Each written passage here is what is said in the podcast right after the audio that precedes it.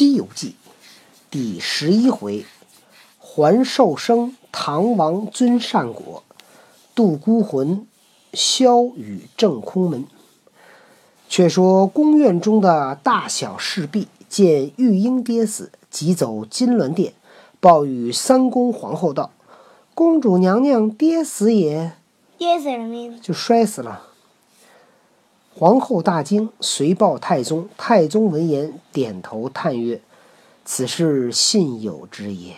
朕曾问时代阎君，老幼安乎？他道：俱安，但恐玉妹受卒，果中其言。受卒就是寿命很短。和宫人都来悲切，进到花荫下看时，只见那公主微微有气，哎，没死，还喘气儿呢。唐王道。莫哭莫哭，休惊了他。遂上前将玉手扶起头来，叫道：“玉妹苏醒，苏醒。”玉手，皇帝的手；玉妹，皇帝的妹妹。皇帝的手都是玉的嘛，是那个玉啊，不是那个宝玉的玉。那公主忽的翻身，叫：“丈夫慢行，等我一等。”太宗道：“玉妹，是我等在此。”公主抬头睁眼观看道。你是何人？敢来扯我？太宗道：“是你皇兄皇嫂。”公主道：“我哪里个？我哪里得个什么皇兄皇嫂？我娘家姓李，我的乳名唤作李翠莲，我丈夫姓刘，名全，两口都是均州人士。”因我三个月前拔金钗在门首斋僧，我丈夫怪我擅出内门不遵妇道，骂了我几句，是我气色胸膛，将白绫带悬梁一死，撇下一双儿女昼夜悲啼。今因我丈夫被唐王钦差赴阴司进瓜果，阎王怜悯，放我夫妻回来。他在前走，因我来迟赶不上他，我扮了一一爹。你等无礼，不知姓名，怎敢扯我？这《西游记》里边写的人都太能说了，哇塞，咣咣咣就一套啊！太宗闻言，与众宫人道：“想是玉妹跌昏了，胡说嘞。”传旨叫太医院进汤药，将玉英扶入宫中。这玉英这么说，皇那个李世民应该能听到啊。他说，她的丈夫叫刘全，然后受那个唐王差遣去阴间进。进那个瓜果这事儿，我觉得，我觉得那阴间那王也不也不托个梦告诉你一声李世民，是吧？应该说一声好。阴那个阴间那个阎王想着这么点小事，还跟还跟唐王说，是吧？他哪想得着啊？嗯，对呀。唐王当殿，忽有当驾官奏道：“万岁！今有进瓜果人刘全还魂，在朝门外等旨。”唐王大惊，急传旨将刘全招进，俯伏单膝。俯伏就是趴在那儿，单膝是指那个皇宫那个宫殿前面有有一个台阶儿，是红色的。古代讲究那个红色的可能是辟邪，所以都会有这么一个台阶儿。太宗问道：“进瓜果之事何如？”刘全道：“听听刘全可能又说一大套啊。”臣顶瓜果，径至鬼门关，引上森罗殿，见了那时代阎君，将瓜果奉上，备言我王殷勤致谢之意。阎君甚喜，多多拜上我王道。耶呵，还有多多呢，真是个有信有德的太宗皇帝。唐王道：“你在阴司见些什么来？你都看见什么了？”刘全道：“臣不曾远行，没见甚的，只闻得阎王问臣相冠姓名。”臣将弃家舍子，因妻一死，愿来进瓜之事说了一遍。他急差鬼使引过我妻，就在森罗殿下相会。一闭香，又检看死生文簿，说我夫妻都有登仙之寿，便差鬼使送回。臣在前走，我妻后行，幸得还魂，但不知妻投何所。就是。他这个鬼使送我们回来的时候，我走前面，我的妻子走在后边。结果呢，我也不知道我妻子现在投投到哪里去了，对吧？他那个人去哪儿了？唐王惊问道：“那阎王可曾说你妻什么？”刘全道：“阎王不曾说什么，只听得鬼使说李翠莲归阴日久，尸首无存。阎王道：唐玉妹李玉英今该猝死，叫翠莲借即借玉英师还魂去罢。臣不知唐玉妹是甚地方，家居何处，我还未曾得去寻嘞。唐玉妹李玉英，那个刘全以为唐玉妹是个地名呢，就好像说北京的邵雨涵，北京就是地名，或者是石小邵雨涵。唐王闻奏，满心欢喜，当对多官道：“朕别严君，曾问宫中之事。他言老幼俱安，但恐玉妹受促。却才玉妹玉英花荫下跌死，朕即伏看须臾苏醒，口叫丈夫慢行，等我一等。朕只道是他跌昏了，胡言。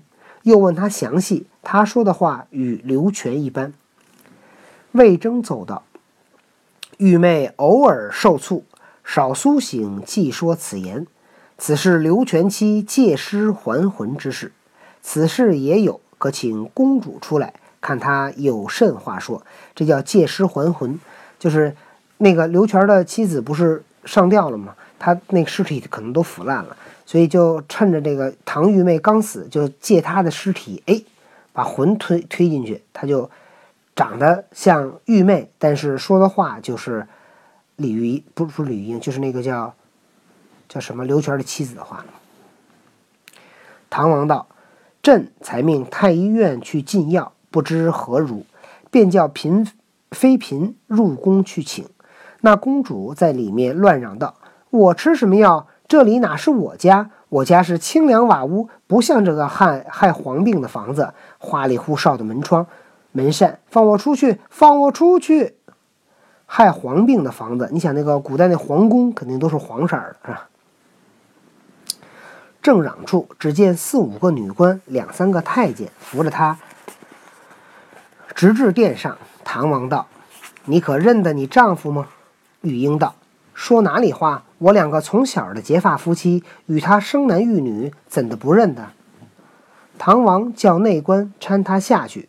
那公主下了宝殿，直至白玉阶前，见了刘全，一把扯住道：“丈夫，你往哪里去？就不等我一等？我跌了一跤，被那些没道理的人围着我嚷，这是怎的说？”白玉阶前，他那个皇宫那个台阶都是玉做的。那刘全听他说的话是妻之言，观其人非妻之面，不敢相认。唐王道。这正是山崩地裂有人见，捉生替死却难逢。好一个有道的君王，即将玉妹的妆帘、衣物、首饰尽赏赐了刘全，就如陪嫁一般，又赐予他永免差徭的谕旨，着他带领玉妹回去。他夫妻两个便在街前谢了恩，欢欢喜喜还乡。那个妆帘。妆帘就是古代那个化妆的一个，类似于化妆盒。有诗为证：人生人死是前缘，短短长长各有年。刘全进瓜回杨氏，借尸还魂李翠莲。他两个辞了君王，竟来均州城里见旧见旧家业，儿女俱好，两口宣扬善果。不提。却说那尉迟恭将金银一库上河南开封府访看项梁，原来卖水为活。同期张氏在门首贩卖乌盆瓦器营生，但赚得些钱，只以盘缠为足。其多少斋僧布施，买金银指定，祭库焚烧，故有此善果真身。那个唐王差遣刘全呢去进进贡那个瓜果，然后差遣那个尉迟恭去还钱，因为他不是跟那个有个叫在地府里面管人借了钱嘛，他去还。然后这个他去找这个人，这人原来是卖水的，然后呢，原来是卖水的，他跟他妻子在卖卖一些盆儿啊。还有一些一些什么器器皿，然后呢赚点钱呢，就是也不多要，剩多了的钱呢，都给那个斋僧布施，都给那个那些化缘的和尚。所以他就等于是一直是那个积德行善。杨世坚是一条好善的穷汉，那市里却是个积玉堆金的长者。说他这个杨世坚活着的时候啊，是一个特别善良的穷人，没想到去了阴间，他就变成一个特别有钱的人。所以就等于就其实就是说，那个活着的时候做好事儿，死了以后就有好报。又兼有本府官员茅舍外车马骈疾，那老两口子，啊，sorry，落了一句。尉迟恭将金银送上他们，吓得那相公相婆魂飞魄散。又兼有本府官员茅舍外车马骈疾，那老两口子如痴如哑，跪在地上，只是磕头礼拜。尉迟恭，你想带着皇帝的钱来给还钱，给这俩老两口吓坏了。哇塞！我那我们什么时候借给皇帝钱了？我们家穷成这样。尉迟恭道：“老人家请起，我虽是个钦差官，却积着我王的金银送来还你。啊，我是带着那个皇帝的金银来还给你。”他战兢兢地答道：“小的没有什么金银放债，如何感受这不明之财？我也没借钱给那个皇帝呀，我哪敢要这钱啊？”尉迟恭道。我也仿得你是个穷汉，只是你斋僧布施，尽其所用，就买办金银指定，烧祭阴司。阴司里有你积下的钱钞，是我太宗皇帝死去三日，还魂复生，曾在那阴司里借你一库金银，今此诏书送还于你，你可一一收下，等我好去回旨。哦，原来这这这老头儿，他那个挣了钱以后啊，他除了给给。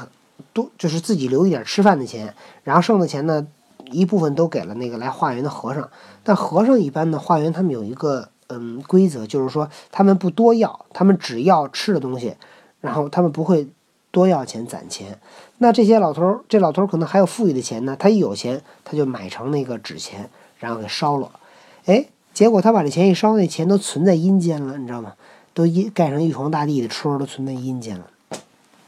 就然后唐王到了阴间，就他就变成了一个在阴间特别有钱的人。完了，讲半截儿，刚才来了个电话，我这接着讲哈。刚才讲到哪儿来着？这个，这个，这个，这个尉迟尉迟恭让让这个这个项梁老两口儿收钱。那项梁老口两口儿只是朝天礼拜，哪里肯受？道小的若受了这些金银，就死得快了。虽然是烧纸祭库，此乃冥冥之事。况万岁爷爷哪是里借了金银，有何凭据？我绝不敢受，坚决不要。尉迟恭道：“陛下说借你的东西有崔判官作保可证，你收下吧。”项梁道：“就死也是不敢受的。”尉迟恭见他苦苦推辞，只得据本差人启奏。太宗见了本，知项梁不受金银，道：“此称为善良长者。”说这个项梁这人特善良，你看给他送钱他都不要。即传旨叫胡敬德将金银与他修理寺院，乞丐生祠，请僧作善，就当还他一般。生祠是是生祠是什么呀？就是古代有那个祠堂，但是都是记那个死祠，人死了以后才会盖。生祠就这人活着就盖祠堂，就就相当于怎么说呢？